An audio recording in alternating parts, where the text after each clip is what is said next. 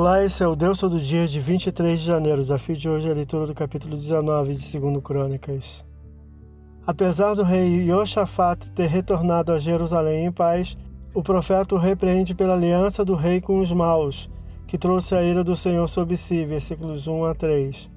O rei faz retornar ao Senhor o povo, nomeando juízes justos em cada cidade, assim como a servidores a Deus e ao rei. Versículos 4 a 11. Esse é o Deus todo dia. Boa leitura que você possa ouvir Deus falar através da sua palavra. Agora segue a mensagem e pensamento do dia do pastor Heber Jamil. Até a próxima.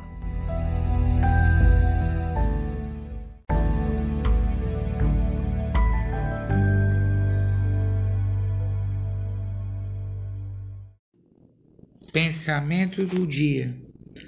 O preço que Jesus pagou para salvar a humanidade da sua rebelião contra Deus foi o único modo eficiente de estabelecer a paz com Deus.